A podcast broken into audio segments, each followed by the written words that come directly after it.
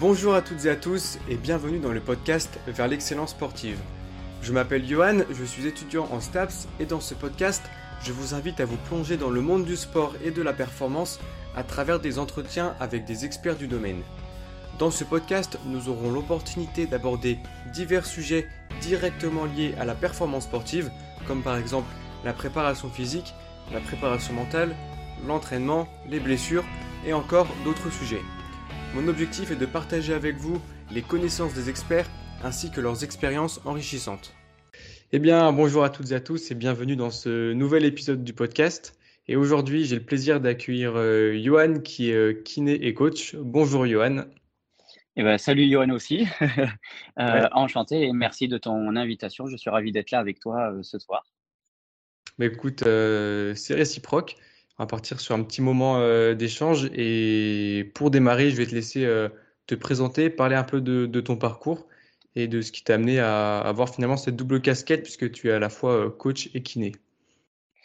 Exactement. Et euh, pourtant, dès le début de mes études, de base, j'étais pas du tout euh, voué à ça puisque j'avais commencé euh, STAPS au départ pour être officier de sapeur-pompier, pour intégrer après une école d'officier de sapeur-pompier. Donc finalement, ça c'est pas ça ça ça n'a pas abouti comme ça. En fait, dû à la à la suite de mon premier stage en deuxième année de STAPS, donc j'ai découvert le métier de préparateur physique. Euh, qui m'a bien plu. Euh, du coup, bah, rapidement, le métier de, de pompier eh ben, peut passer à la trappe et ça a été remplacé par préparateur physique. Donc, c'est pour ça que j'ai continué jusqu'en Master 1 en STAPS. Et après, je me suis rendu compte que ben, le corps humain, euh, ça m'intéressait vraiment et que je voulais vraiment approfondir mes, mes connaissances là-dessus. Et quoi de mieux que kiné pour euh, en apprendre un petit peu plus. Euh, du coup, j'avais fait un, certain nombre de demandes pour intégrer des écoles de kiné en France et au final, ça, mes efforts ont payé. Euh, j'ai pu intégrer l'école d'Assas à Paris. Et du coup, après cursus classique, quatre ans d'école et ça fait maintenant deux ans et demi que je suis diplômé. Donc euh, deux ans et demi que je suis diplômé kiné et du coup depuis euh, six ans coach préparateur physique. Ok, d'accord. Tu as, as, fait ta licence et le master dans, dans la même ville? Ouais, euh, la licence donc à Toulouse, le master 1 à Toulouse et euh, du coup c'est rigolo parce qu'on en a parlé tout à l'heure. Euh, j'ai fait en parallèle de, ma, de mon master 1 euh, à Toulouse, j'ai fait un DU sur les techniques de force athlétique et d'haltérophilie qui a justement à Montpellier. Donc c'était ouais. bah, pendant les vacances, je faisais la navette entre, entre les deux villes et DU très très intéressant et j'ai appris plein de choses. C'est vrai que le DU, euh, j'ai eu pas mal d'échos sur le DU de Montpellier. C'est vrai qu'apparemment, euh, il est très qualitatif. Donc, euh... il y a des intervenants, tous les intervenants qu'on a eus, c'était des hommes à la fois de théorie et surtout de pratique. Du coup, ça a mélangé bien la subtilité entre les deux et ça, c'était vraiment, vraiment un plus. Et c'était pendant le temps de mes vacances universitaires. Et au final, comme je me régalais, je voyais vraiment pas ça comme une comme un fardeau de suivre deux, deux formations en parallèle. Ok, ouais, mais c'est vrai qu'il n'y en a pas beaucoup qui font ça en même temps que en même temps de leur master. Donc euh, voilà. Et du coup, je pense du coup, tu avais des stages à faire aussi? Tu les as fait euh, dans quel club? Totalement. Dans quel... Donc dans dans le cadre du Master 1, euh, je faisais mon stage avec les U19 nationales féminines du TFC, du Toulouse Football Club. Donc, euh, c'était grâce à c'est Guillaume Balaguer, l'entraîneur des U19, qui m'avait laissé ma, ma chance, euh, puisque j'avais j'étais allé un petit peu au culot en disant bah, je, je donnais mon CV et on, on, va voir si je me si il me rappelle et il l'avait fait. Donc déjà une petite euh, un petit remerciement à lui. Et du coup, le stage qu'on devait faire dans le cadre du DU, et eh ben dans ma promo, j'avais tu dois sans doute connaître Max Altenhoven. Euh, qui m'avait lui aussi euh, accueilli euh, gentiment avec le centre de formation des Phoenix. Et ça collait parfaitement un petit peu avec, avec le DU, puisque utilise pas mal de semi-techniques dans le cadre de, la préparation physique des jeunes handballeurs. Et du coup, j'ai pu voir ce que j'apprenais en théorie, bah, le voir directement en, application au centre de formation des Phoenix. Donc, c'était pas dégueu. Ok, donc c'est des stages euh, plutôt dans des bonnes structures, du coup, est-ce que tu dis? Ça va, t'en as, tiré des, bonnes choses? totalement. évidemment, le stage du master 1, c'était bon vraiment de la l'intervention, vraiment travailler en bin, enfin pour la partie athlétique, il me faisait totalement confiance, Guillaume. Donc ça, c'était vraiment cool. Je pouvais vraiment mettre en place ce que je voulais. Et pour la partie, on va dire, au Phoenix, c'était plus de l'observation. Mais comme je partais, c'était vraiment en fait un univers à la fois le handball et la force athlétique et haltérophilie que je connaissais pas. C'était très bien que ça soit que globalement de l'observation et un petit peu d'intervention, mais euh, de l'observation, puisque ben, ça me permet de voir aussitôt euh, comment mettre en place tout ce que je venais d'apprendre. Donc, ouais, plutôt des très, des très, bonnes, euh, des très bonnes expériences. Ok, bah ouais, c'est intéressant. du coup, tu n'as pas, pas voulu poursuivre en, deuxième année de master? Ben, c'était pour faire kiné, c'est ça? C'est ça, donc là où tu as, raison, c'est que j'ai longtemps hésité entre est-ce que je finis le Master 2 et que je tente kiné après. Donc, euh, j'ai hésité, puis hum, j'avais tenté donc dès, durant mon année, parce qu'en fait, les inscriptions pour les écoles de kiné, elles se fait durant l'année de Master 1, enfin, durant l'année, pour l'année prochaine. Donc, j'avais essayé mmh. d'anticiper. Et il s'avère que j'avais été pris à quelques écoles, donc je me suis dit, bon, c'était quand même une chance, puisqu'il y a la passerelle permettait à, par promo à 1 à 3, 4 élèves d'intégrer une école, alors qu'il y a peut-être 100 à 200 demandes. Donc, quand j'ai vu que j'avais cette possibilité-là dès cette année, bon, j'ai dit euh, let's go. Ouais, as, finalement, tu as saisi l'opportunité. quoi. Donc, euh. Exactement. Et après, je m'étais dit, si un jour je veux terminer le Master 2, ben, j'essaierai d'y retourner. Mais pour le moment, c'est pas au programme. Ok. Bon, déjà, tu as déjà pas mal de, de, de bagages en poche, donc euh, donc c'est déjà pas mal pour. Euh, Ça va. Euh, alors, il me semble aussi que tu es athlète hybride. C'est comme ça que tu te qualifies sur, notamment sur Instagram. Est-ce que tu pourrais nous, nous, expliquer un peu ce que tu entends par athlète, athlète hybride? Ouais, bon, c'est vrai que c'est comme ça, c'est un petit peu la mode de se qualifier comme ça. Donc, j'ai surfé sur la mode et c'est comme ça, on va dire, que, que je m'appelle. Euh, mais euh, bah, mon objectif, à mon humble niveau, hein, on est d'accord que par rapport aux spécialistes dans leur catégorie, euh, je suis vraiment loin d'être bon. Mais du coup, mon objectif, c'est d'être essayé, d'être le plus complet possible. Donc, à un moment donné, tout ce qui est force, d'avoir des perfs pas trop dégueulasses, tout ce qui est mobilité, tout ce qui est sprint, tout ce qui est endurance, tout ce qui est puissance, détente, etc. Euh, en parallèle de ma pratique euh, en foot loisir, euh, où là, on a un entraînement par semaine et un match par semaine. Donc, 11 contre 11 avec arbitre, montée, descente, Coupe de France, une sélection nationale où j'ai eu la chance de pouvoir participer à des Jeux mondiaux. Donc, c'est cool de voir que tout le travail, on va dire, pour devenir un athlète hybride, a quand même des transferts au foot. Et ça, c'est plutôt cool. D'accord, bah, j'allais justement te demander si tu avais un sport de prédilection, donc euh, j'ai deviné, c'est le foot, c'est ça? Exactement, euh, j'ai dû commencer, euh, comme tout le monde, entre 12-13 ans, un, tout petit peu plus tard que les autres, mais c'était vraiment mon sport que j'ai dû pratiquer, j'ai 28 ans maintenant, peut-être pendant 15 ans, en FFF, donc d'abord sur Toulouse, puis j'ai fait une année du côté de Paris. Et après, j'ai toujours gardé un peu de foot. Il y avait, on avait une, une équipe universitaire à, sur Paris euh, à laquelle je participais. Et là, depuis que je suis revenu sur Toulouse, c'est plus de la FFF, c'est de la FSGT, donc orienté foot loisir. Donc c'est moins prise de tête, mais il y a quand même du bon niveau et c'est plutôt, c'est plutôt intéressant. Donc euh, je suis content et ça me correspond totalement. Ouais, surtout que tu as tes entraînements aussi personnels, du coup, euh, en plus du foot, donc il faut, faut, pouvoir organiser un peu, un peu tout ça, quoi. Et d'ailleurs, je voulais savoir aussi comment tu fais pour, euh, pour planifier un peu tous tes entraînements, étant donné que tu as des, des, entraînements du coup euh, qui sollicitent des qualités musculaires différentes. Tu as dit force, endurance, euh, sprint, tout ça. Comment tu fais pour t'organiser, planifier tout ça? Ben, pour le bas du corps, je, d'abord, je positionne donc le foot qui est le plus important pour moi. Donc, en l'occurrence, c'est les lundis soirs, l'entraînement et les matchs. Par contre, ça, ça fluctue semaine après semaine. Le plus souvent, c'est le mercredi, mais parfois c'est le mardi, parfois c'est le jeudi, parfois c'est le vendredi. Euh, du coup, en fonction de quand je sais euh, quand sont mes entraînements et mes matchs, et eh ben, tout ce qui est bas du corps, j'essaye d'avoir, euh, on va dire, une, planification, on ondulatoire, histoire d'avoir un peu les sollicitations de toutes les qualités physiques à l'échelle d'une semaine, mais en cohérence avec ben, être prêt pour le match. Donc peut-être tout ce qui est à distance du match, euh, tout ce qui est euh, fatigant et sollicitant pour le système nerveux, donc on va dire euh, force max, etc.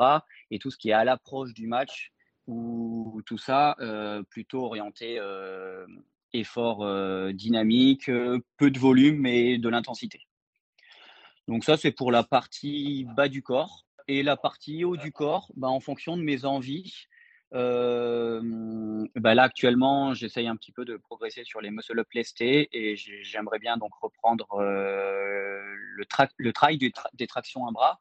Donc, je me prends deux ou trois objectifs principaux et, c'est plutôt, on va dire, du, un cycle de travail en fonction de mes envies. Donc, ça peut durer un mois, un mois et demi, deux mois. Évidemment, je fais évoluer le, le volume et l'intensité pour progresser, mais ça, on va dire que c'est plutôt de manière un peu plus linéaire, même si à l'intérieur du cycle linéaire, je fais varier un petit peu les, les intensités et le volume pour pas trop que mon corps s'accoutume. Ok, bah ça fait comme des semaines euh, relativement euh, denses, du coup, j'imagine. Euh, est-ce que tu as. Tu vois, il y, y, a des personnes qui aimeraient, qui aimeraient bien, des fois, travailler d'autres qualités musculaires en plus de ce qu'elles font déjà. Est-ce que tu qu'est-ce que tu pourrais conseiller de plutôt diminuer ce qu'on travaille déjà pour ajouter un peu ce qu'on ce qu'on aimerait faire en plus ou euh, rajouter en plus de ce qu'on a déjà, étant donné que les charges peuvent peut-être éventuellement être déjà relativement élevées?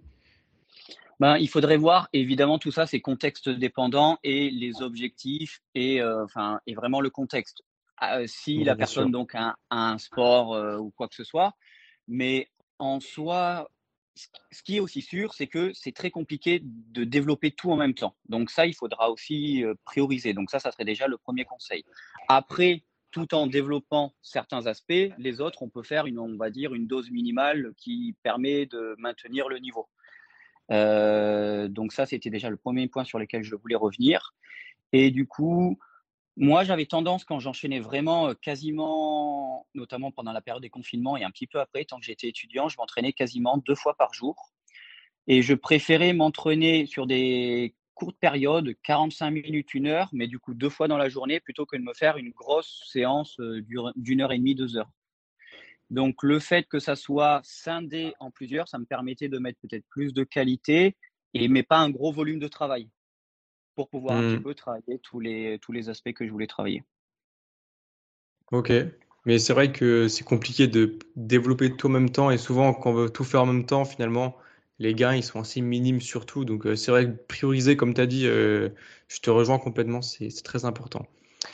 du coup, je voulais revenir un peu. Donc toi, tu as une t'es kiné, tu es aussi préparateur physique. J'ai une première question.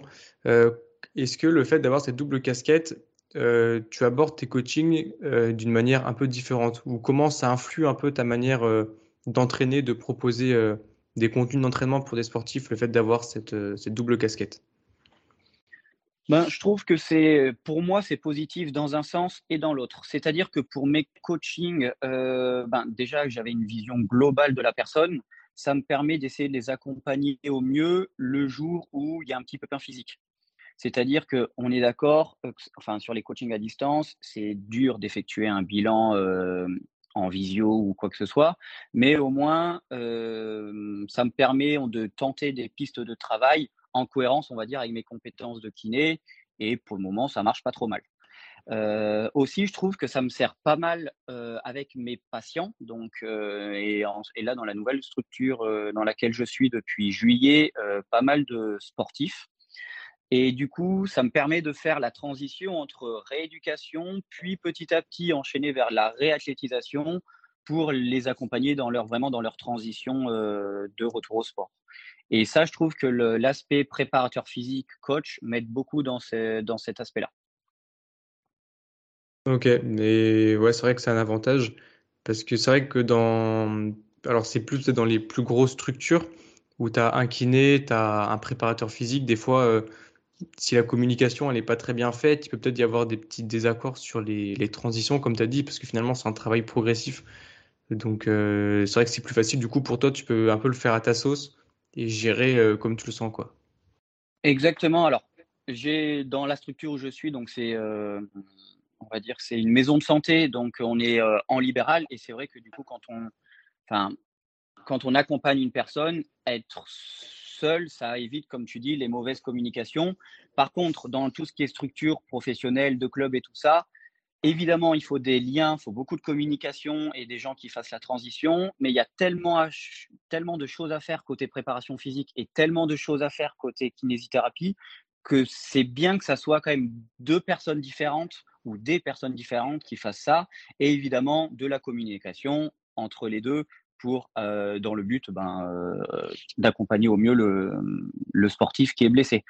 Mais je vois mal une personne kiné et préparatrice physique dans une structure pro euh, faire les deux parce qu'il y a tellement de choses à faire que ça serait, je pense, beaucoup, beaucoup trop de travail et pour individualiser derrière, ça risque d'être compliqué.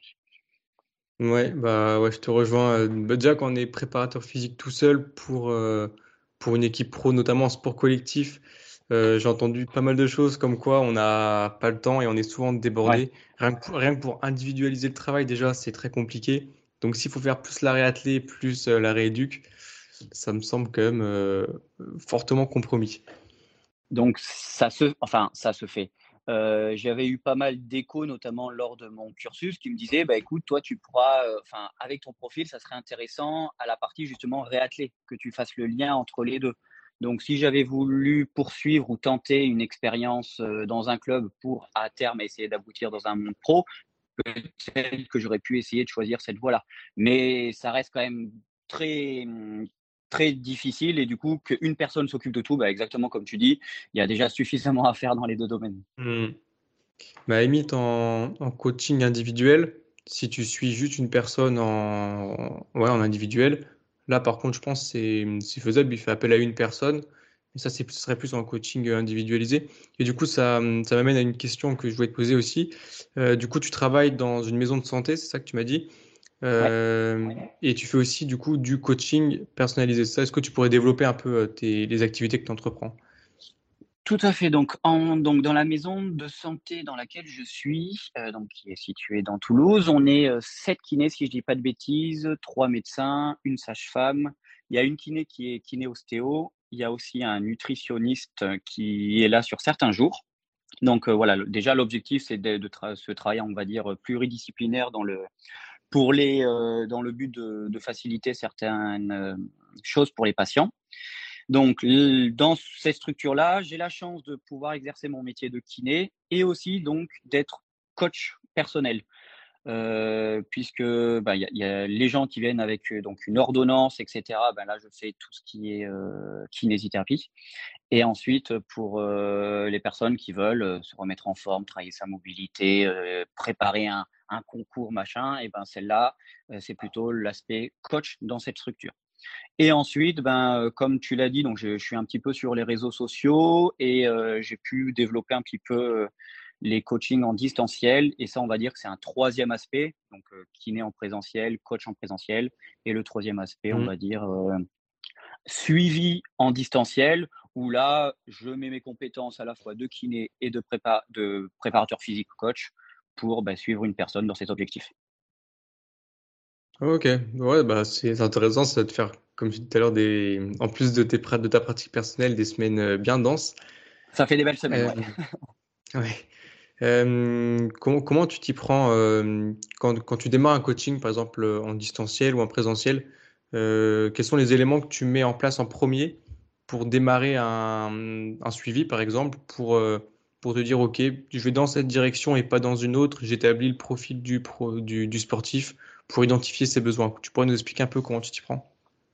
Ouais, alors euh, pour donc euh, je commence quand c'est en distanciel et au final j'ai après on va commencer par le distanciel. Je m'entretiens d'abord euh, donc avec la personne et je prends vraiment le temps de l'écouter, qu'elle m'explique donc ce qu'elle vient rechercher pour vraiment essayer ensuite de, de comprendre ses besoins.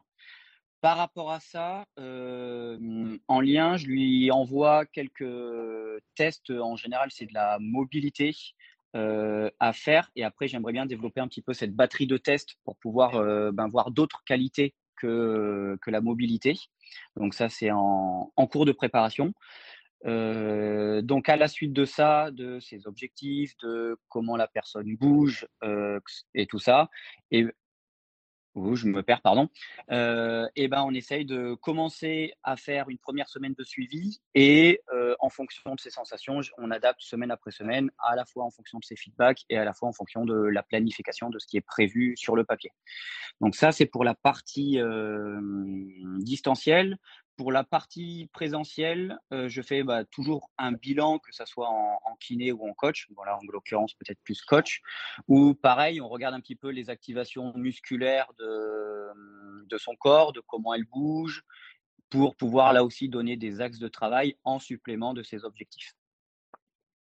Et après, on va dire des, une batterie de, textes, de, de tests euh, des tentes verticales ou des trucs, on va dire, beaucoup plus classiques. Mais euh, l'un de mes objectifs prioritaires, c'est de voir comment la personne bouge pour essayer à terme de mieux répartir les contraintes et que ben, chaque articulation fasse bien la fonction de pourquoi elle sert.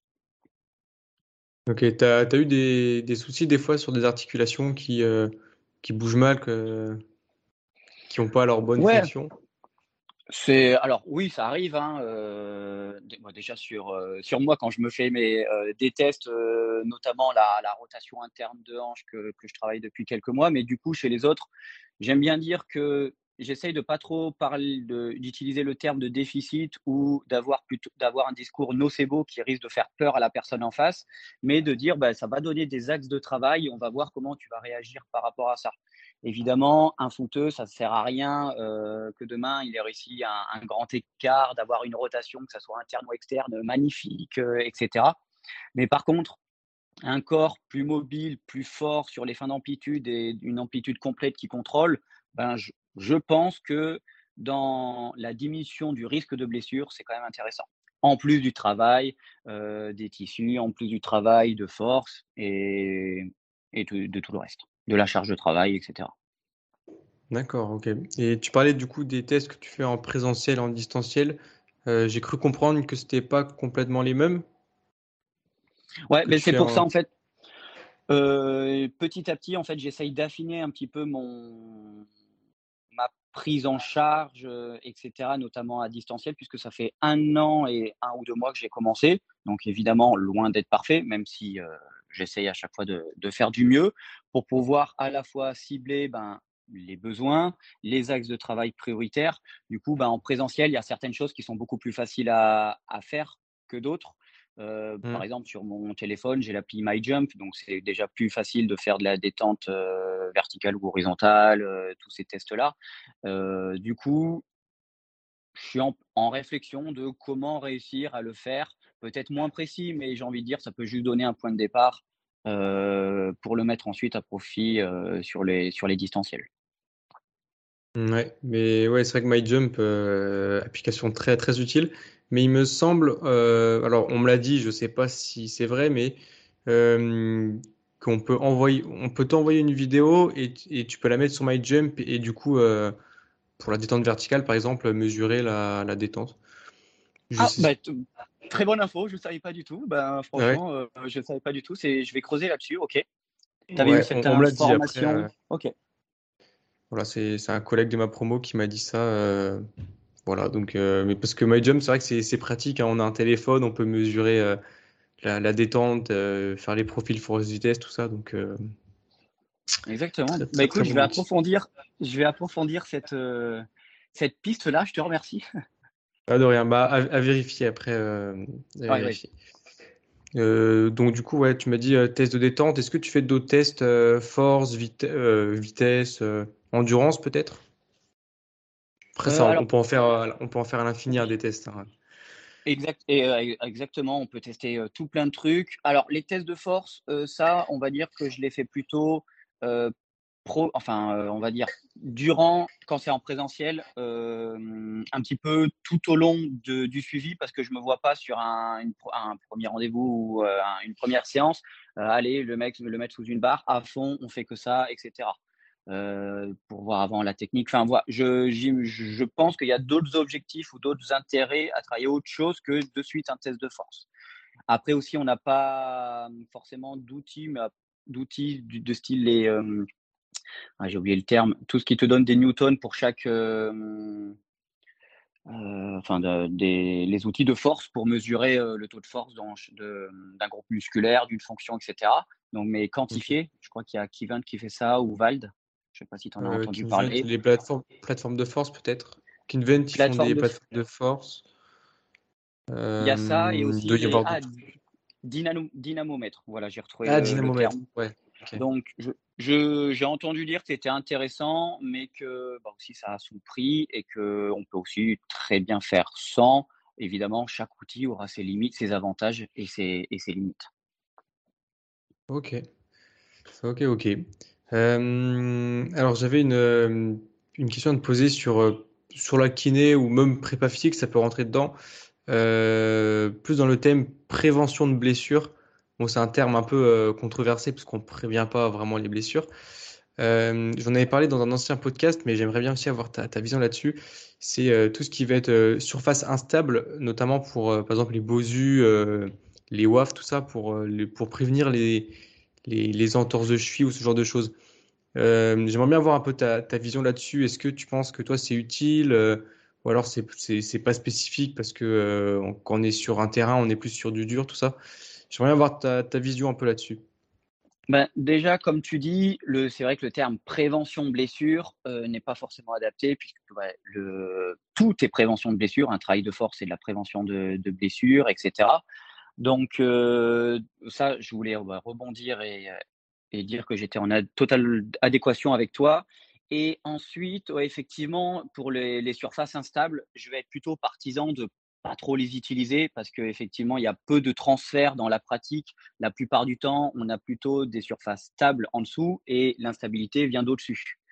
Donc, je suis plutôt de cette partie qui pense que ça sert pas autant que on nous l'apprend parfois dans les écoles de kiné ou dans certaines formations.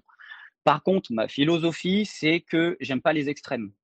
Et je pense que tu m'entendras jamais dire ça sert à rien, ça sert jamais à rien. Dans certains cas, euh, dans un contexte à un moment donné, je pense que ça peut avoir son intérêt. Euh, il y a quoi? Il y a trois jours, je me suis surpris à utiliser un, coussin euh, d'équilibre. C'est une fois sur deux ans. Mais dans ce contexte-là, j'estimais que c'était intéressant. Alors, je ne sais plus pourquoi, c'est parce que oui, la personne faisait du trail, donc à un moment donné, avec euh, enfin les, surfaces, bah, du coup un peu d'instabilité avec les cailloux, la vitesse, etc. Et puis il y avait un autre aspect, mais je m'en souviens plus. Donc pour dire qu'évidemment 99% du temps je m'en sers pas, mais c'est pour ça que j'aime pas donner une étiquette définitive à une chose et utiliser les fameux termes, mais qui marchent bien d'un point de vue marketing. Bullshit, ça sert à rien, c'est de la merde. Euh, parce qu'à un moment donné, dans un contexte, même si c'est un film, ça peut, ça peut servir. Alors, si c'était de moi-même pour 1% du temps, si je devais investir dans un outil qui servirait que d'un 1% du temps, j'investirais pas. Mais là, comme on l'a au cabinet, c'est que quelque chose qu'on retrouve assez souvent, bah, je me dis, je vais l'utiliser à bon escient pour ce 1%. Ouais, voilà. Et puis, euh, ouais, ça dépend vraiment du, contexte. Est-ce que, euh, par exemple, pour les entorses de cheville, euh, suite à une entorse pour récupérer un peu de, de, de proprio ou ce genre de choses, est-ce que ça, ça serait utile, par exemple? Selon toi Ou il y a mieux à faire peut-être Peut-être que tu aurais des exemples de mieux. Euh. Ouais, pour moi, il y a y a mieux à faire. Euh, il y a le but. Nous, le corps, il cicatrise très bien sans nous, hein, sans les kinés. Par contre, il va peut-être mal cicatriser. Donc, notre rôle, c'est d'accompagner euh, la cicatrisation au mieux. Donc, mettre des bons signaux pour que les tissus cicatriciels aient petit à petit de l'expérience et que du coup, ils cicatrisent fort. Euh, en parallèle, euh, entretenir tout ce qu'on peut entretenir et euh, jouer ou entretenir ou essayer de développer tout ce qui a été perdu durant le laps de temps où, où la personne blessée n'a pas pu s'entraîner. donc, par exemple, pour le travail équilibre, moi, je préfère mettre une surface stable, enfin le sol, et que l'instabilité soit vienne de quelque chose d'autre, ou alors en réception d'un saut et avec une double tâche, euh, ou alors euh, chanter la vision, ou alors chanter euh, l'oreille interne ou le système vestibulaire en faisant, en jouant sur le regard ou sur bah, justement la, le mouvement de tête. Je préfère essayer de trouver des choses qui correspondent un petit peu à l'environnement du sportif en fonction de son sport et plutôt que de m'amuser à mettre un bossu ou un, un coussin euh, d'équilibre euh, en dessous. Ok. Mmh, voilà, mais à un moment donné, tu vois, si j'ai envie à un moment que la personne euh, aille titiller un petit peu ses, mouvements extrêmes, puisque je suis aussi partisan du euh, la position critique de la cheville, on va, on peut pas l'éviter sur un terrain. Donc autant renforcer dans ses fins d'amplitude que euh, quand sûr, la personne ouais y aille, et ben, elle soit apte à encaisser la contrainte. Et du coup, parfois, sur notamment les beaux yeux, en positionnant un tout petit peu ton pied, pas en plein milieu, mais un peu sur le côté, et en demandant à la. Donc, c'est un peu plus stable qu'au milieu, mais en demandant à la personne de rester ou de bouger elle, je trouve que parfois, ça peut être intéressant de l'amener dans ces canaux. Ouais, ouais très, très pertinent. Euh. Mais c'est voilà, c'est 1% ou 5%, on s'en fout du chiffre, mais c'est pas la majorité du travail. Ok. Mais c'est marrant parce que c'est comme des outils qu'on retrouve, euh, je pense, dans tous les cabinets ou même dans, dans des clubs. Tout ça, c'est des outils qu'on retrouve beaucoup et qu'on voit même des professionnels de, certains sports utiliser. Donc, euh, c'est vrai que je pense que c'est important de dire quand même qu'il y a, mieux à faire, il y a plus intéressant, comme, bah, comme tu viens de, l'expliquer. Euh, J'avais un peu la même question pour un, pour un autre outil qui, me vient en tête que j'ai pas encore évoqué sur, euh, sur le podcast, c'est les échelles de rythme. Ça, on, on, en, on, voit qu'on les utilise pour le foot, pour, pour plein de sports. Est-ce que tu pourrais parler un peu des, des avantages, l'intérêt que tu pourrais voir avec les échelles de rythme et à contrario les, les inconvénients ou, ou les, ouais, les inconvénients quoi, que, ou les limites plutôt, voilà, les limites de ce travail, de cet outil plutôt? Ben, du coup, pareil, les échelles de rythme, pour moi, c'est ni parfait, ni ça sert strictement à rien. Par contre, évidemment, son curseur, je le placerai un petit peu plus de ce côté-là. En général, on, donne des bienfaits aux échelles de rythme et ça n'a pas du tout de transfert dans ces bienfaits-là. On parle souvent de changement de direction, de travail de la vitesse, etc. Or, bah, par rapport à la position des segments, à l'orientation des forces, etc., c'est pas du tout ressemblant à des vrais changements de direction qu'on retrouve sur terrain, quel que soit le sport. Le travail de vitesse, c'est pas du tout les amplitudes, la bonne direction des forces, etc. Donc pour ça, effectivement, ça sert à pas grand chose. Ensuite, j'ai été aussi pendant un an sur le terrain avec les U10 U12 en préparation athlétique au sein du TFC. Et de mémoire, on l'utilisait de temps en temps puisque ben, ça amène, ça travaille quand même une certaine coordination. Il suffit de travailler quelque chose avec les pieds et qu'on essaye de dissocier au bas du corps, ou à un moment donné, euh, un travail avec, avec ballon, ou à un moment donné, ben, c'est un petit peu ludique pour euh, les enfants ou même pour les moins jeunes. Hein. Euh, donc, baser toute une préparation physique en disant c'est ludique, ça va marcher, on est d'accord, évidemment que non. Mais à un moment donné, pour travailler un petit peu différemment, ça peut être intéressant. Par contre, en, dit, en sachant bien les limites ou le pourquoi on le fait. À un moment donné, sur une fin d'échauffement, pour mettre un peu d'intensité, euh, avoir un peu un travail du pied ou quoi que ce soit, pourquoi pas. Mais dire que ah ben, grâce à ça, tu vas faire des changements de direction ou alors tu vas augmenter ta vitesse de 10 mètres euh, de manière phénoménale, non, effectivement. Mmh. Donc au final, c'est ni ça sert à rien, ni c'est génial, machin. Le curseur se rapprocherait un petit peu d'ici en fonction du contexte, plus ou moins. Et puis voilà. Sur, voilà mon avis sur l'échelle de rythme. J'avais fait un post, mais il y a quoi? Il y a peut-être deux ans maintenant. Mais c'est un, un sujet qui fait souvent débat. Ouais, c'est pour ça que je l'évoquais, parce que ouais, j'aime bien avoir la vision de plusieurs, plusieurs professionnels du sport pour avoir des, des, arguments différents, tout ça. et en termes de, en termes de jeu de jambes, tu vois, de, de vivacité, de, de petits pas au, au niveau du genre Est-ce que tu penses que c'est un bon outil? Ben, Peut-être pour une initiation, oui, mais l'échelle de rythme va, va, te contraindre par euh, ben, la position, l'espace, etc. Donc, quelqu'un qui fait 1m2 ou quelqu'un qui fait 1m90, sur une échelle de rythme, il devra mettre les appuis au même endroit. quelque chose qui ne sera pas forcément, bah, on va dire, naturel ou spécifique à lui ou à son, ou à son sport. Donc, peut-être à un moment donné, pour amener un cadre, oui, mais sinon, un jeu de jambes, bien que je ne sois pas non plus expert dans ces domaines-là, tu, penses à quel sport, par exemple? Peut-être boxe ou, ou au rugby? Au tennis. Moi, je pense au tennis. Après, il y en a dans d'autres sports. Tu vois, où il faut être. on a des, petits pas comme ça, des petits pas d'ajustement à faire, des fois, sur des très courtes distances pour travailler le, jeu de jambes. Ben, ce qu'il faudrait pour que ma réponse soit précise et cohérente, c'est que je regarde avec précision ces jeux de jambes sur des vidéos de, différents profils et de voir si à un moment donné, ça peut aider tout ce travail-là. Je te dirais, en initiation ou quelque chose comme ça, oui, faire que ça, non.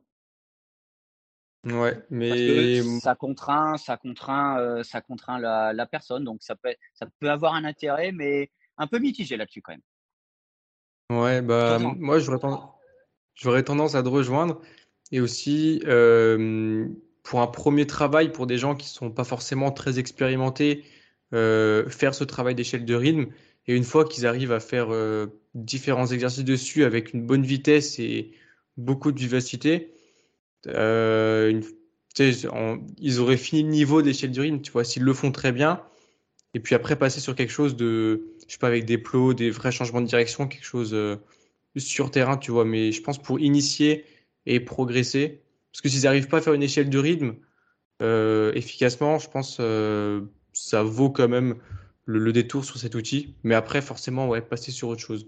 Mais ça serait dans ce cas-là d'initier, quoi.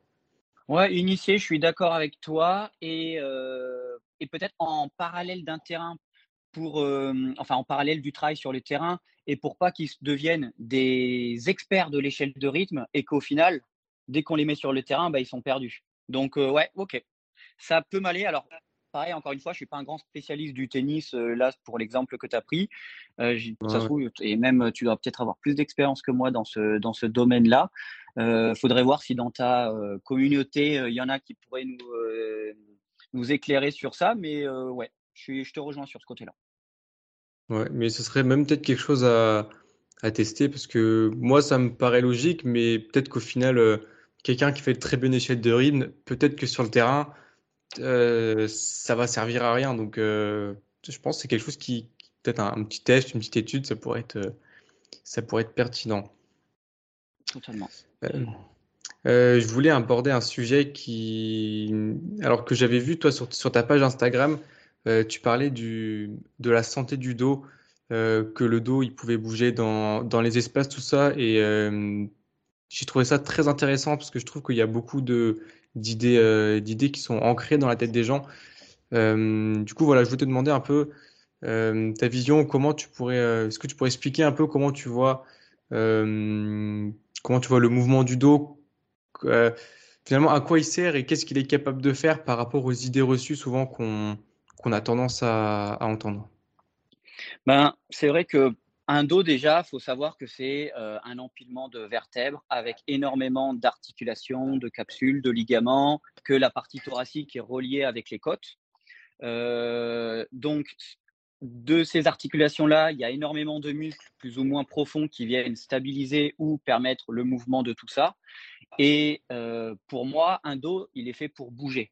Donc tout ce qui est ben, malheureusement station prolongée, que ce soit debout ou assis, quelle que soit la, posture, ben, ce n'est pas incroyable pour le dos. Après, encore une fois, bon là, je pense que tu commences à, le comprendre et c'est plutôt ma, j'ai envie de dire, ma marque de fabrique. Alors, il y en a, ils vont peut-être détester, mais c'est une question de nuance.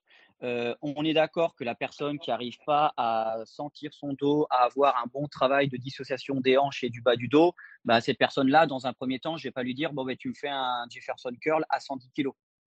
On est bien d'accord.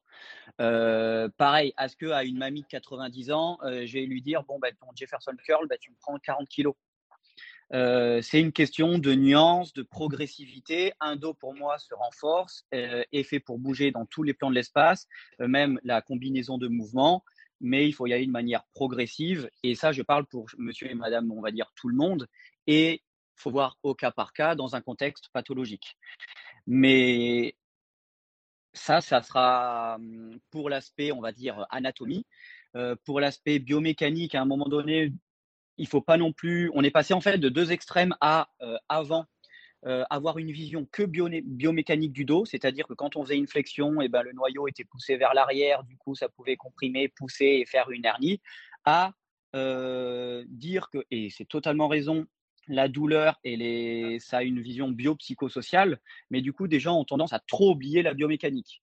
Du coup, ma vision, c'est bah, de trouver le juste milieu entre, ben, évidemment, une douleur, ça ne se limite pas à quelque chose que d'anatomie et de biomécanique, mais euh, qu'à un moment donné, quelqu'un qui n'est pas préparé avec une vitesse euh, forte et sur une grosse charge, eh ben, euh, faire un dos rond, un dos à 110 kg, c'est peut-être pas la meilleure chose qui soit pour son dos. Ok. Et hum, tu as, parlé du, du Jefferson Curl et c'est un exercice que, que j'avais en tête quand, quand, quand je t'ai posé la question, parce que c'est un exercice je pense, euh, tu montres ça à une personne dans la rue, euh, une personne peut-être un peu, je sais pas, de, 50 ans, ils vont te dire, ouais, c'est pas bon pour le dos.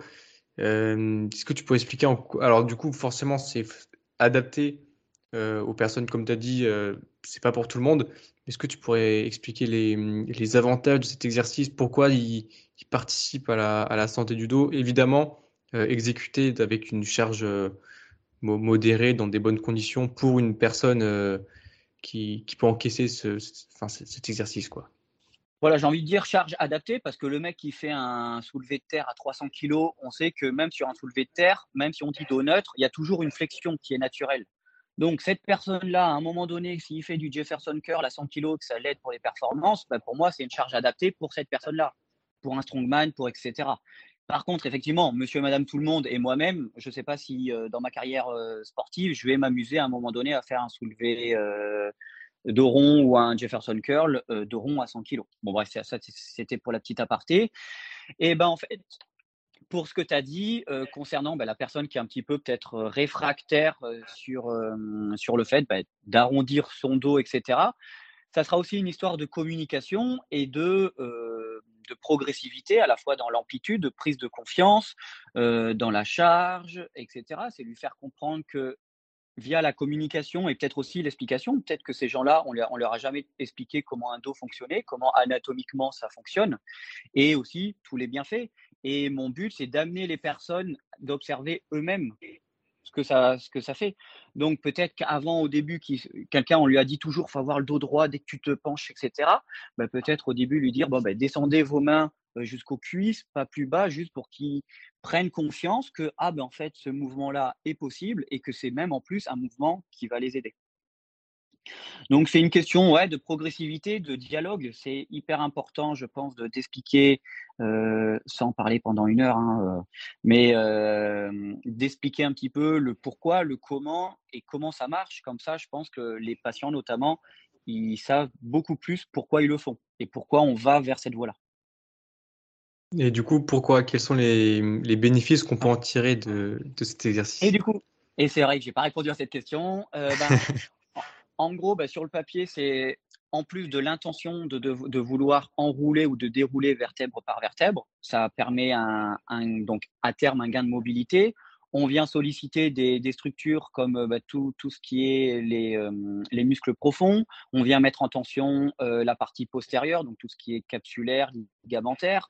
Donc, euh, sans rentrer dans les détails de que compose une capsule et un ligament, il y a tout plein de récepteurs, il y a tout plein de choses. Donc, à un moment donné, ça permet de donner de la vie à ces éléments-là euh, et d'envoyer à terme des sensations et des messages comme quoi ben, ça ne devrait pas être douloureux. Ok. Mais ouais, c'est vrai que c'est euh, un exercice qu'on ne voit pas souvent. Mais euh, c'est vrai que du coup, on aurait des on, pourrait le faire du coup dans, certains cas, comme tu l'as dit, pour euh, bénéficier des, avantages. Euh, tu as évoqué aussi tout à l'heure pendant tes, explications que euh, qu'il faut garder le dos droit. Il y en a dit qu'il faut, faut, garder le dos droit tout le temps. Est-ce que tu penses que c'est véridique dans le sens où est-ce que à chaque fois que, que, je suis assis, à chaque fois que, que je suis dans une position haute autre que ouais, surtout assis en fait, est-ce qu'il faut vraiment toujours garder le dos droit ou si par exemple je travaille, je travaille une heure, bon bah je suis un peu voûté. Est-ce que c'est si grave que ça finalement?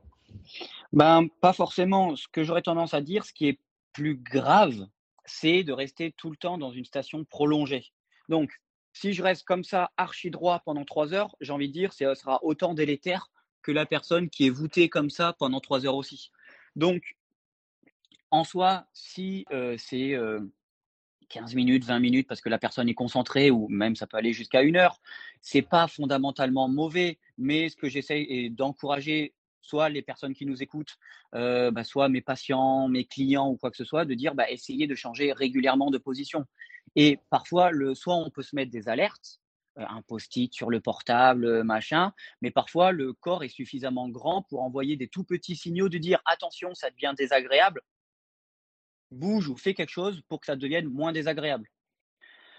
Donc, parfois, le corps est suffisamment grand, mais parfois, c'est vrai que ben, j'ai eu pas, donc, pas mal d'échos sur les gens qui travaillent sur leurs ordis, qui sont concentrés à une tâche, qui ne voient pas le temps passer. Oh, ça fait trois heures et demie que je suis comme ça. Ben, peut-être aider euh, sur des trucs euh, extérieurs pour les rappeler de, faire une pause, de faire une pause ou de changer de position. Ça peut être comme ça devant un ordinateur. Ça, ben, à un moment donné, se lever, bouger le dos dans tous les plans, et réenchaîner ou tout simplement faire deux, trois exercices en restant assis pour pouvoir reprendre. Mais à un moment donné, le mouvement va permettre d'oxygéner les tissus, de, de, bouger tout simplement. Donc, c'est mieux si ça bouge malgré, on va dire, une position, si elle est tenue 20 minutes ou quelle que soit la durée, si c'est à un moment donné transitoire, je pense pas qu'il y ait de gros soucis par rapport à ça.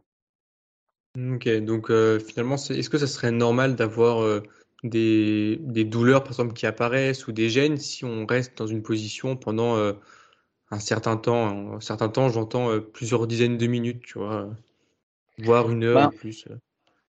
Sur les, sur les très prolongés, j'ai envie de te dire oui, bien que pour moi, le fait d'avoir une douleur, c'est pas normal. Hein, il faudrait évidemment éviter ça. des gènes, oui, bon, on, moi, le premier, à un moment donné, je suis sur mon lit, je regarde un film, ah, ça fait 30 minutes, ou je sens que mes cervicales bougent un peu, tirent un peu, bon, ben, je vais changer de position et je vais, on va dire, me mettre dans une autre position. Donc, c'est à la fois normal, mais euh, chez quelqu'un où ça arrive très rapidement, trop tôt ou quoi que ce soit, j'ai envie de dire non, ça, c'est pas normal et il y a peut-être tout un travail à faire euh, pour que les moments douloureux soient de plus en plus espacés dans le temps. Ok. Et en, parlant de travail, est-ce que tu aurais des, des exercices, des, euh, des, des, exercices, des, ouais, des, des, des, choses à faire pour, euh, pour j'ai envie de dire presque pour n'importe qui, euh, pour renforcer le dos et tendre vers un dos entre guillemets en bonne santé. Tu vois ce que je veux dire? Ouais, ben, on va dire les exercices classiques qui bougent dans les, dans les trois plans de l'espace. Donc, par exemple, le Jefferson Curl, avec une charge adaptée pour la flexion, peut-être travailler sur tout ce qui est euh, euh, Cobra ou sur GHD, donc c'est une machine à, lombaire et à autre chose pour travailler peut-être tout ce qui est l'extension, travailler, en gros, travailler dans toutes les fonctions du corps, que ça soit en endurance, sur les contrôles de fin d'amplitude, etc. Euh, faut comprendre que le dos, bah, c'est une entité globale. Ça part de la base du crâne avec les cervicales, ça descend au thorax et ça redescend ensuite jusqu'au euh, lombaire et même euh, sacrum. Donc, c'est de, solliciter ces zones-là. Il y a tellement d'exercices, du soulevé de terre, ça, renforce tout ça, on va dire, en, en termes de, de stabilité. c'est dur d'en citer que quelques-uns parce que Là, là aussi, en fonction de la personne, peut-être que un dos creux de rond, chez la, quasiment tout le monde, ça marchera très bien. Mais chez une personne, bah, je sais que j'ai voulu faire, euh, bah, on va tester du dos creux de rond, par exemple, euh, ou Katenko en fonction des différentes appellations. Et ben pour cette personne-là, c'était trop en termes de contraintes. Du coup, c'est pour ça que donner des exercices génériques, évidemment, il en existe plein, même du squat, ça sollicite euh, le dos, le soulevé de terre, le Jefferson curl, euh, la marche du fermier où on a du poids que d'un côté et on se balade euh, dans la salle pour, on va dire, le maintien postural des abdominaux. donc ça, c'est plutôt de l'anti-mouvement. Tous les exercices de mouvement sur les fins d'amplitude. Mais comme chaque personne est différente et n'a pas les mêmes capacités, bah, ce qui peut être génial pour toi, bah, ça sera peut-être un peu délétère pour moi. Ouais, bien sûr. Ouais, tu as raison. C'est important de le, notifier que chaque exercice, euh, enfin, il n'y a pas d'exercice universel, comme tu as dit, c'est important d'adapter pour, euh, pour chacun. Est-ce que les exercices de, de tirage, j'ai envie de dire, de musculation classique, du tirage horizontal, vertical, tout ça, qui vont venir renforcer toutes les, bah, par exemple les, les fixateurs d'omoplates, les dorsaux, tout ça, tu penses que c'est des, des choses que, à faire aussi? Bah, totalement. Euh, là où tu as raison, c'est que jusqu'à présent, moi, je parlais du dos, euh, je pensais plutôt, on va dire, au, tissu profond, tout ce qui est longissimus, les érecteurs du rachis, etc. Mais le dos, c'est aussi le grand dorsal, les rhomboïdes, le trapèze sup moyen inférieur, euh, tous ces muscles, on va dire, plus superficiels. Et en les sollicitant, euh, le grand dorsal, on connaît, il fait de la rétraction, etc. Mais il participe aussi à de l'inclinaison. Donc, euh, tous ces muscles-là qu'on sollicite sur des tirages horizontaux, tirages verticaux et tout ça, eh ben, ça, va être, ça peut être très intéressant, totalement. Ok, très bien. si on rentre un peu plus sur des, des exercices, postures, tout ça, est-ce que tu penses que c'est important de, euh, de vérifier systématiquement la, posture du, sportif qu'on encadre en tant que professionnel par rapport à la position du dos? C'est un peu général comme question parce qu'en position du dos, on peut, on peut venir voir euh, le, bassin, que, position neutre, antéversion, rétroversion. après, voilà, les exercices, ça, ça, dépend lesquels, mais je sais pas. en fait, j'ai un exemple, en, enfin plusieurs exemples en tête. Euh, par exemple, sur un tirage vertical, est-ce qu'il faut qu'on soit bien droit ou si par exemple on, creuse un peu le dos, c'est dramatique. Au développé couché, je sais que y a, moi, c'est des profs de PS qui qui nous disaient qu'il fallait mettre des pieds sur un, sur un banc pour avoir le dos plat, alors que finalement maintenant on dit que on a une cambrure naturelle. Voilà, c'est une question assez générale. Si tu as des exemples précis en tête pour illustrer, euh, je t'en prie. Ben, donc déjà sur, la posture, je crois si je dis pas trop de conneries, c'est que ben, la posture n'est est pas trop en lien avec les douleurs. Dans les études, ben, quelqu'un qui est totalement, par exemple, voûté vers l'avant ou hyper cambré ou hyper syphosé au niveau du thorax, euh, dans la science, si je dis pas trop de conneries, mais je peux me tromper, je crois que c'est pas en lien avec les douleurs. Donc, euh, déjà l'aspect, on va dire, statique. Moi, par contre, j'aime bien regarder plutôt l'aspect euh, dynamique, euh, voir où est-ce que ça bouge, où est-ce que ça bouge pas, etc., pour donner des axes de travail. Et après, euh, donc ça c'était pour répondre à la première question. Et après, pour répondre à la deuxième question, j'aurais tendance à dire encore une fois, ça dépend du contexte. Évidemment, chaque exercice, il y a une exécution et une technique à avoir pour optimiser les bras de levier, la position du corps, etc. Mais j'ai envie de dire, parfois, en fonction du contexte, on va s'en foutre.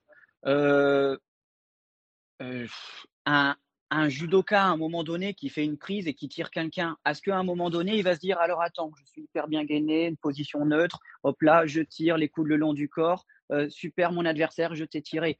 J'exagère, mais peut-être que lui, à un moment donné, il faudra qu'il soit fort en tirage en étant totalement voûté vers l'avant ou quoi que ce soit. Donc évidemment, les techniques de musculation, il y a des techniques à respecter, mais que peut-être euh, il y a des adaptations pour avoir des meilleurs transferts en fonction du contexte, que ça soit sportif ou non sportif.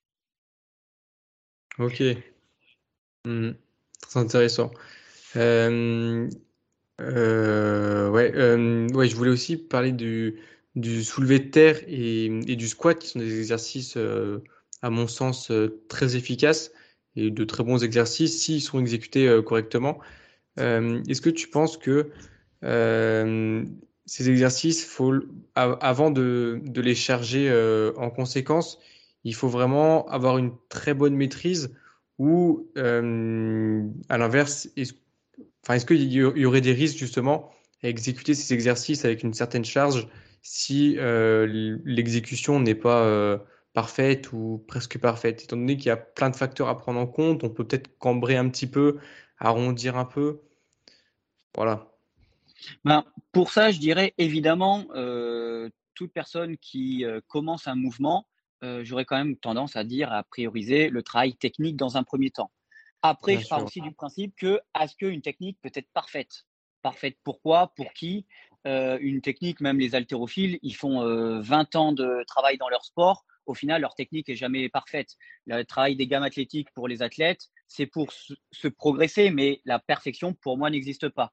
Donc, si on doit attendre 20 ans pour que la personne puisse commencer à mettre 5 kilos de chaque côté sur une barre pour faire un squat un petit peu chargé, euh, ça risque d'être long. Donc, évidemment, je pense qu'il faut d'abord qu'il y ait certains prérequis euh, techniques et peut-être aussi articulaires pour pouvoir à un moment donné charger fort si on veut travailler sur une grande amplitude, mais que si ça c'est, euh, on va dire, c'est acquis et c'est validé, ben, à un moment donné, pour vouloir travailler certains aspects, et eh ben oui, là, il faudra charger. Ok. Ouais, mais d'où, le, pardon, je te coupe, d'où le travail dans, euh, chez, les, chez les jeunes notamment, dans tous les clubs et qui se popularisent de plus en plus, euh, que ce soit au foot, au rugby et dans tous les autres sports, sur d'abord, on va dire, un travail euh, postural, entre guillemets, technique, pour que le, quand ils passent dans la phase de développement, eh ben, ils aient déjà ces prérequis-là pour là ensuite bombarder d'un point de vue force, puissance et tout le tralala. Ouais, bien sûr. Euh, ouais, ce que je voulais dire, c'était en, termes de, de souplesse au niveau des ischio-jambiers. Euh, moi, je me rends compte que pour plusieurs exercices, par exemple le soulevé terre jambes tendues ou si on fait un exercice euh, buste penché, tout ça, euh, on peut être limité par rapport à la, souplesse des ischios et donc adopter une posture du dos pas forcément optimale. Est-ce que tu penses que c'est important justement d'avoir cette une souplesse correcte ou alors on peut même si par exemple je suis pas souple des ischios mais je me penche, j'arrondis un peu, euh, est-ce que tu penses qu'il faut éviter ce genre de choses? C'est dur parce que, encore une fois, enfin, je, sais que c'est les réponses les plus chiantes au monde, mais dire ça dépend du contexte. C'est trop chiant puisque ben, tu donnes aucun élément de réponse, mais ça sera ça. Euh, la personne devant moi qui a vraiment une zéro souplesse ou moyen et qui prend tout dans le dos et qui arrondit et que ben, peut-être qu'on va prioriser d'autres exercices pour euh, cibler la zone et qu'après on, on, en parallèle avec un travail peut-être de, mobilité sur sa chaîne poste pour plus tard pouvoir le, réintégrer. Ou alors au début, ben, on, travaille peut-être sur des amplitudes un peu plus réduites en parallèle d'un travail un peu plus profond et de mobilité. Euh, et parce que aussi le but, le mec, c'est qu'il ait un super euh, soulevé de terre parfaitement harmonieux ou c'est qu'il y ait des transferts à un moment donné dans son sport. Peut-être qu'au final, si le soulevé de terre, comment il fait, un pas hyper propre, mais qu'au final, son corps a la capacité à encaisser ce qu'il fait, mais et qu'il a des transferts dans son sport, j'ai envie de dire, euh, pourquoi on va passer 25 euh, 000 ans à, corriger un truc? Alors, ça ne nous empêche pas de le corriger en profondeur ou petit à petit sur le moyen long terme. Mais ça sert à rien. Le gars, ne sera pas forcément meilleur sur le terrain si euh, oh ça y est j'ai une technique parfaite au soulevé de terre c'est parfait on a fait que de que de ça depuis trois ans c'est pas l'objectif en, en soi pour quelqu'un qui veut performer sur le terrain. Ouais, bien sûr. En force, mais... en, force, athlétique, où lui, le mec, il faut aller chercher les moindres détails euh, d'un soulevé de terre, etc. Bah là, peut-être qu'effectivement, s'attarder sur la technique, oui. Ouais, mais c'est vrai que c'est toujours euh, contexte dépendant. Mais c'est vrai, en, gros, il faudrait vraiment, euh, si je reprends l'exemple du coup du, de la souplesse des ischio-jambiers, faudrait du coup la travailler vraiment si c'est handicapant et que on en a besoin pour, euh, pour performer, par exemple, pour notre sport. Et à l'inverse, si c'est pas handicapant, que du coup le mouvement, on le fait, euh, on le fait à notre manière et que c'est efficace pour nous, finalement, c'est pas dramatique. Si je résume ce que tu viens de dire, c'est ça? Oui, à peu près. Et ça, c'est si on part du principe que c'est bien une, euh, un problème de souplesse et de la mobilité de chaîne poste et pas un problème de flexion au niveau des hanches qui fait que c'est plus, on va dire, peut-être articulaire que musculaire de derrière. Mais en soi, oui. Oui. Ok, ça marche. Après, voilà, euh, l'avantage, c'est que la préparation physique, pour moi, et même la kinésithérapie, il n'y a pas une seule vérité. Euh, là, et c'est très bien, et merci de me donner la parole, c'est d'exposer un petit peu ma vision. Euh, je n'ai pas la vision en majuscule. J'ai raison et tous les autres qui ne pensent pas comme moi ont tort. c'est l'avantage. Évidemment, il y a des grands principes que si on est totalement à côté de ces principes-là, c'est pas incroyable, mais plusieurs visions ou plusieurs choses peuvent aussi très bien marcher. Bien sûr, ouais. Je suis, d'accord avec toi et tu fais bien de le dire parce que c'est vrai que des fois, ouais, par exemple, je vais te poser une question à toi, tu vas me dire quelque chose, tu vas me répondre, je vais me dire, ok, c'est ta vision, c'est efficace. La même question pour quelqu'un, il va dire autre chose, mais peut-être que c'est efficace quand même. Donc, complètement d'accord. Mais voilà, au moins, c'est des éléments de réponse et après, à chacun de, saisir les informations, prendre du recul et euh, personne n'a la science infuse. Donc, euh. Et toi, au final, ta, ta, démarche de, de faire des, des, podcasts, je pense qu'elle va énormément t'apporter, puisque ben, en questionnant tous les professionnels que tu fais, euh, et ben, tu ne vas pas piquer 100% d'informations à une seule personne et pas écouter les autres. Tu vas un petit peu faire ta propre recette, voir un petit peu en parallèle de la théorie des autres, faire ton expérience et voir comment tu modules tout ça. Donc, euh, ça va, je pense, être très, très, très favorable pour la suite. Ouais, exactement. Et puis, bah, même tous les auditeurs qui, qui écoutent, je pense, euh, si on écoute euh, plusieurs podcasts, mais pas forcément les biens, il y a, il y a plein d'autres podcasts qui sont très, très intéressants aussi. Donc, euh, en regardant des vidéos, lire des livres, tout ça. Mais je pense que c'est en multipliant justement nos, nos sources d'informations qu'on peut tirer ce qu'on a besoin, prendre du recul et se faire sa propre vision. Et, euh, et, comme tu dis, et je, je, rebondis exactement sur ça, je pense, mais bon, après, ça, c'est peut-être la base de tout débat. Pour se faire une opinion, je pense, concrète, c'est évidemment intéressant d'écouter bah, ceux vers qui on tend notre vision des choses, mais c'est aussi toujours enrichissant d'écouter l'opinion opposée, euh, adverse. Puisqu'il y a, y a toujours des bonnes choses à en tirer, euh, peut-être de nuances que nous on disait. Enfin voilà, euh, avant de se faire une opinion définitive, et en plus, est-ce qu'une opinion avec l'avancée de la science, l'expérience et tout ça, pour moi, elle ne devrait jamais trop être définitive. Hein. Elle peut toujours un petit peu fluctuer dans un sens et dans l'autre. Mais c'est bien d'écouter un petit peu tout ce qui se dit pour ensuite se faire euh, sa propre opinion. Ouais, exactement. Je, suis, je te rejoins là-dessus. Euh, j'ai une dernière question à te poser avant de, de, conclure le, podcast. Ça fait déjà une heure qu'on discute. ça passe vite. Ouais, ça passe vite. Euh, c'est par rapport à, la souplesse et aux étirements, c'est un peu dans, la suite de ce qu'on vient de dire. Euh, quelle serait du coup ta, vision à toi euh, pour, pour quelqu'un qui voudrait gagner de la souplesse? Est-ce que tu conseillerais de, de faire des étirements je sais pas, après une séance, pendant des jours de repos, à froid, à chaud et, et, et aussi, bon, tu pourrais y répondre dans un deuxième temps, mais la durée et le nombre de séries pour les, pour les étirements. Dans un objectif de souplesse. Ouais, ouais. Si c'est objectif de souplesse, donc euh, bah, les étirements, c'est un outil assez intéressant. Euh, que ça soit bah, plutôt étirement passif. Euh, après, des étirements, il en existe mille, mille manières de faire.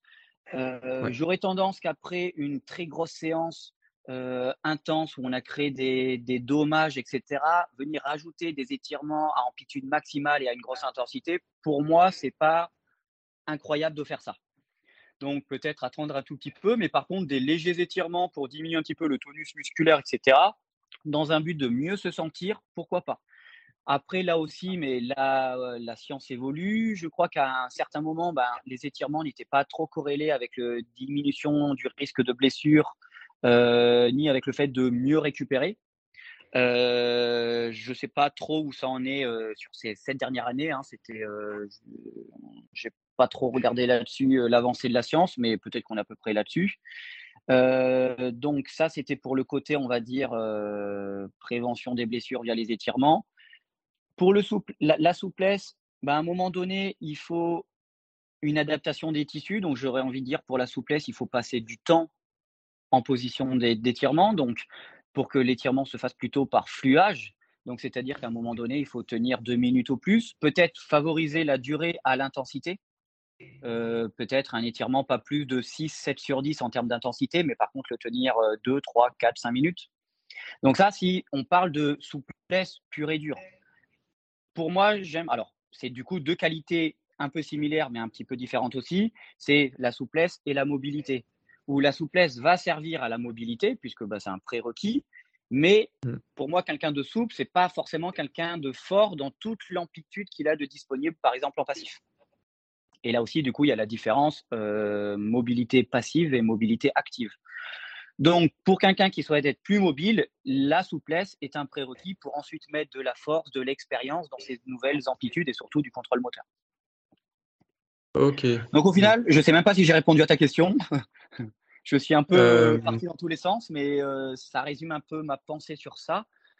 Et après, le nombre de séries, si c'est juste diminuer un petit peu le tonus musculaire, 20 à 30 secondes sur 2, 3 séquences, ça peut largement suffire. Et ça, tout de suite après l'effort, si ce n'est pas une grosse intensité, très bien.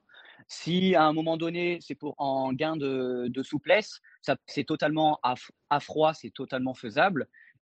À distance, peut-être d'un effort très contraignant lui aussi, euh, pour pouvoir engendrer des adaptations, on va dire, structurelles. Ok. Mais parce que ouais, sur les étirements, on entend, euh, on entend beaucoup de choses. Et euh, moi, cette semaine-là, avec, je suis en, moi, je suis en, stage dans une structure de tennis et avec mon, mon tuteur là qui est prépa physique. C'est marrant, moi, je disais après une séance de d'aérobie, tu vois, très très légère. Il m'a dit on va faire des étirements à la fin euh, parce qu'on a du temps. Et du coup, moi je leur disais on fait deux trois séries de 20-30 secondes, tu vois. Et lui, juste après, il disait à d'autres que ça devait être 40 ou 50 secondes. Et je voyais déjà, on avait un décalage sur nos temps. Et j'ai pas eu le temps encore d'échanger avec lui, mais c'est pour ça, tu vois, moi j'avais un temps, lui il en avait un autre. Moi j'aurais tendance à les faire euh, plus, pas tout de suite après la séance, il m'a dit on les fait après. C'est pour ça on a, j'aime bien avoir plusieurs avis pour euh, y confronter justement les points de vue parce que c'est vrai qu'on on a tendance à entendre pas mal de choses sur ce sujet. Ben, peut-être que quelque part, s'il y a plusieurs euh, choses totalement, enfin, totalement pas correspondantes, c'est bah, aussi en fonction, bah, comme tu dis, en fonction de l'intensité, voilà, tu avais l'air de dire une séance aérobie, donc peut-être peu intense, peu contraignante. Et du coup, euh, le, faire, le faire direct après, pour moi, il n'y avait pas forcément de, on va dire, de danger ou de, de points négatifs. Par contre, à un moment donné, quelqu'un qui a l'habitude et ça, ça lui fait du bien de s'étirer après une très très grosse séance, pour moi, ben, il devrait, comme tu dis, attendre un petit peu. Après, pour la durée, parfois aussi, j'ai l'impression qu'on se prend un petit peu trop la tête sur Ah, ben non, c'est 30 secondes plus. Si on est sur 31, ça marche plus. Et si on est 29, on n'est pas assez efficace. C'est un continuum. Euh, parfois, on aime bien tout complexifier, mais par, du coup, en complexifiant tout, on fait plus rien parce qu'on n'est jamais sûr. Oh putain, merde et tout ça. Alors que globalement, à 10 secondes près, je ne sais pas s'il y aura une adaptation structurelle ou nerveuse ou peu importe, euh, vraiment qui va différer. Donc j'ai envie de dire, si toi, par rapport à ton expérience, ta pratique, tes lectures, tu, tu, dirigerais plutôt vers des 15-30 secondes ou 15-20, et l'autre, bah, il a dit 45, une minute. C'est pas, pour moi, c'est pas comme si le mec, avait, toi, tu avais dit 20 secondes et le mec avait dit 5 minutes. Ouais, ouais, je vois ce que tu veux dire. Donc peut-être que pour moi, c'est des échelles où il n'y a peut-être pas énormément de différence et que des fois, on se prend un peu trop la tête pour rien. Ouais, tu as, raison. C'est quand là, en l'occurrence, il n'y a pas beaucoup de, il a pas beaucoup de différence. Mais après, une autre, euh, une c'est pas une problématique, mais c'était des, des, joueurs qu'on n'avait pas énormément de fois. Donc c'est vrai qu'en général, on essaye de, si on a du temps pour faire ça pendant les séances, en général, on se dit bon bah qu'on le fasse après la séance, c'est mieux de le faire maintenant plutôt qu'il le fasse pas plus tard. Donc, euh, donc voilà, c'était juste une, bah, petite parenthèse. Et, exactement. Et du coup, quelque part, tu viens de souligner, euh, c'est toujours dur de juger quelque chose quand on n'est pas dedans, puisque là, tu as, souligné quelque chose de, euh, du coup, on n'a pas beaucoup de temps, etc. Et que bah, quand on n'est pas là-dedans et qu'on donne son avis sur, on a pas, sans avoir tous les éléments, c'est pas évident, parce qu'en fonction du contexte, bah, ça peut être très pertinent ou moins pertinent. Et pourtant, c'est la même chose qui est faite si on prend l'image à l'instant T. Exactement. Et ouais, bah, on en revient à chaque fois au contexte et c'est vrai que c'est c'est mieux de, vraiment voir en profondeur euh, un, élément, un contexte, tout ça, et ensuite donner son avis parce que c'est facile de dire ouais non, faut pas faire ça. Mais si le mec il a pas le choix en face, bah c'est mieux que rien quoi. Exactement, ça, ça me fait penser un petit peu, euh, bon, comme tout le monde malheureusement, même si j'essaye de diminuer, je scrolle sur TikTok et je vois des gens qui donnent leur avis extérieur sur un exercice avec une demi-amplitude, etc. Ce genre de, de comportement, ça m'a toujours euh, fait hurler, c'est l'expression, parce que on connaît rien, on ne sait pas de pourquoi il fait, dans quel contexte, dans quel cadre, pour quel sport, etc. Et c'est dur de donner un avis de c'est de la merde en sans savoir tout ça. Exactement. C'est pas la seule plateforme hein, dans tout, dans, même dans la vie de tous les jours ou quoi que ce soit, mais pour dire que parfois ça manque un petit peu de contexte ou de communication simplement pour, pour pourquoi pas dire ah ben écoute ça c'est peut-être pas le plus adapté ou ah ben du coup tu m'as convaincu tu as raison de faire comme ça c'est moi mais du coup j'allais te te conseiller pas optimalement. Ouais, et bah ça me, ça me fait penser à certaines vidéos de Olivier Bollier où il montre un extrait de préparation physique d'un athlète de, de, haut niveau qui prépare les JO, qui fait un exercice, on dirait qu'il est, qu'il est fou, comme il dit sur l'exercice. Après, il justifie, il dit, il fait ça pour ça, pour ça, pour ça, et après tu te dis, ah ouais, en fait, c'est adapté pour lui. Moi, si je le fais, je me blesse, mais pour lui, c'est très bien, quoi. Exactement, et ça serait, je pense, plutôt comme ça à terme qu'on devrait tous réfléchir. Mais bon, après, quand on est novice, qu'on a l'impression de tout savoir parce qu'on a lu un article ou un truc, bon, c'est aussi humain. On est tous passés par là. Euh, moi, le premier, euh, en L1 ou en L2 STAPS, euh, tu vois quelqu'un, tu critiques, tu dis c'est de la merde, et en fait, quelques années plus tard, tu te dis ah ben merde, j'avais peut-être pas le bon discours. Ouais, exactement, je te, rejoins là-dessus. écoute, une dernière dernière question pour euh, conclure ce podcast que, j'aime bien poser en général. Est-ce que tu aurais une expérience euh, à, nous partager euh, avec, par exemple, un athlète ou par rapport à toi, quelque chose que tu aurais vécu, que tu aurais fait vivre à un athlète, où il en est sorti une expérience positive, un point positif qui, qui permettrait de, finir sur une touche positive enrichissante? Oula, alors tu me prends de court. J'espère que les athlètes que je suis euh, ont des expériences euh, positives euh, à mes côtés. Alors là, comme ça, non, enfin, j'aurais plutôt tendance plutôt aux athlètes à penser à des patients qui traînent des douleurs depuis six mois, un an, deux ans, qui ont malheureusement aussi vu certains kinés en faisant bah, juste massage électrode et chaud et rien d'autre, et en leur donnant certains outils, en les rassurant, etc sans dire que oui, bah, je suis le meilleur kiné du monde, euh, c'est normal, c'est avec moi, etc., bah, reprennent confiance en eux, en mouvement, et puis bah, au, bout d'un mois, te disent bon, bah, je suis quasiment plus gêné au quotidien, ça va beaucoup mieux, etc. Et j'aurais plutôt ça en tête. Euh, non pas, encore une fois, pour dire je suis le meilleur, euh, regardez, grâce à moi, toute, toute, personne qui a des douleurs depuis trois ans, venez voir et je, suis, je suis magicien, pas du tout. Mais je trouve ça très valorisant.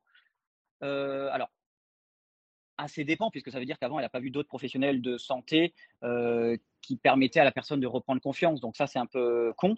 Mais du coup, valorisant, de, en ayant utilisé les bons outils dans son contexte à elle, euh, permis à la personne de retrouver une vie quotidienne euh, qu'elle souhaite.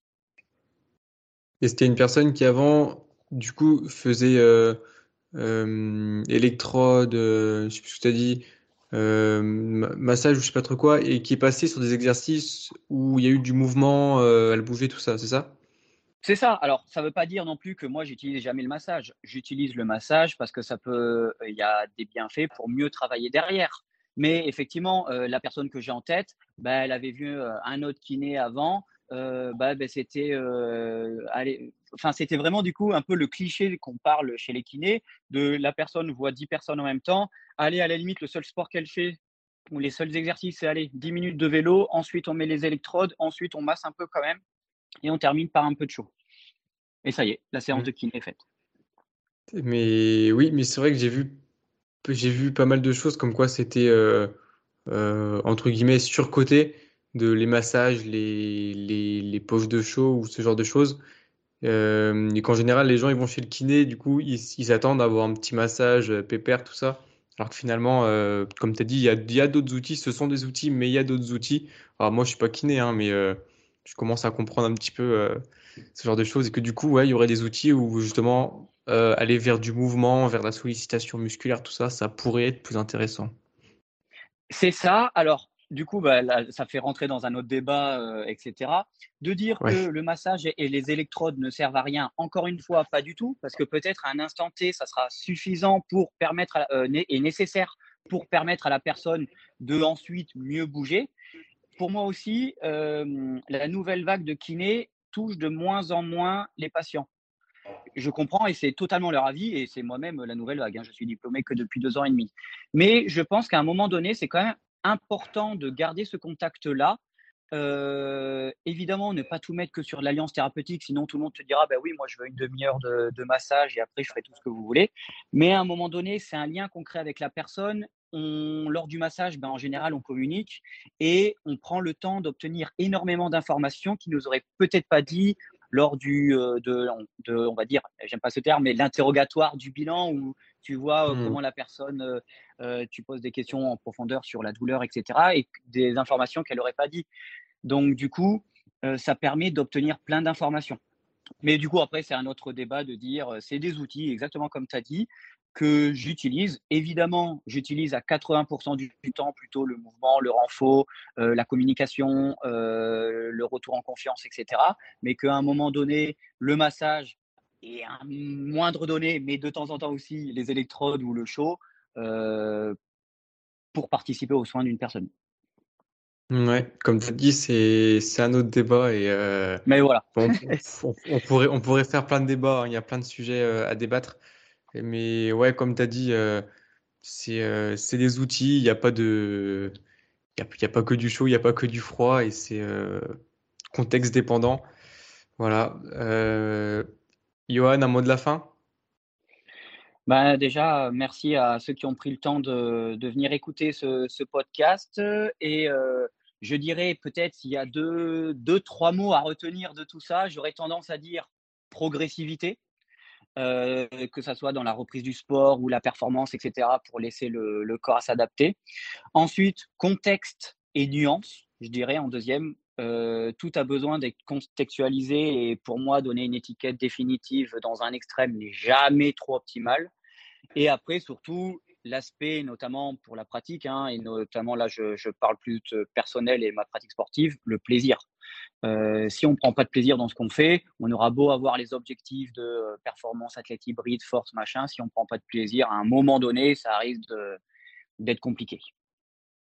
Ok, bah, merci beaucoup pour, euh, pour ton temps, pour avoir pris le temps de d'expliquer les, les, divers sujets que j'ai pu, j'ai pu mettre en avant sur, sur ce podcast. C'était très intéressant, très enrichissant. Euh, j'espère que les auditeurs qui auront écouté ce, cet épisode auront euh, appris des choses. Et euh, franchement, très très bon épisode. Je te remercie encore une fois. Et bah, à, mon tour, à mon tour de te remercier, de, de, faire confiance à des gens comme moi et d'autres que tu as pu interviewer pour leur donner la parole, exposer leur point de vue. Et encore merci pour ce que tu fais. Bah de rien, avec, avec grand plaisir. Et j'espère que justement les, les idées reçues un peu que, que beaucoup de personnes ont, bah, je pense euh, justement ta, ta vision que ouais, j'espère que ça va éclairer un peu certaines personnes. Euh, comme on a dit, on n'a pas la science infuse, mais euh, ça peut éclairer certaines personnes qui se disent ah je pensais ça, ah, ok peut-être que telle chose est intéressante. Je pense déjà que ce sera un bon pas vers l'avant et bah, c'est pour ça que je suis ravi de t'avoir de t'avoir eu sur le podcast. Le plaisir partagé. Bah écoute, euh, bonne fin de soirée et à la prochaine. Salut, à la prochaine. Salut. J'espère que cet épisode vous a plu. Si c'est le cas, je vous invite à vous abonner, partager l'épisode et laisser une évaluation au podcast. N'hésitez pas à me faire vos retours en commentaire pour pouvoir faire évoluer le podcast. Vous pouvez retrouver euh, le podcast ainsi que l'invité sur les réseaux avec les informations en description. Je vous remercie pour votre écoute et je vous dis à très bientôt pour un nouvel épisode.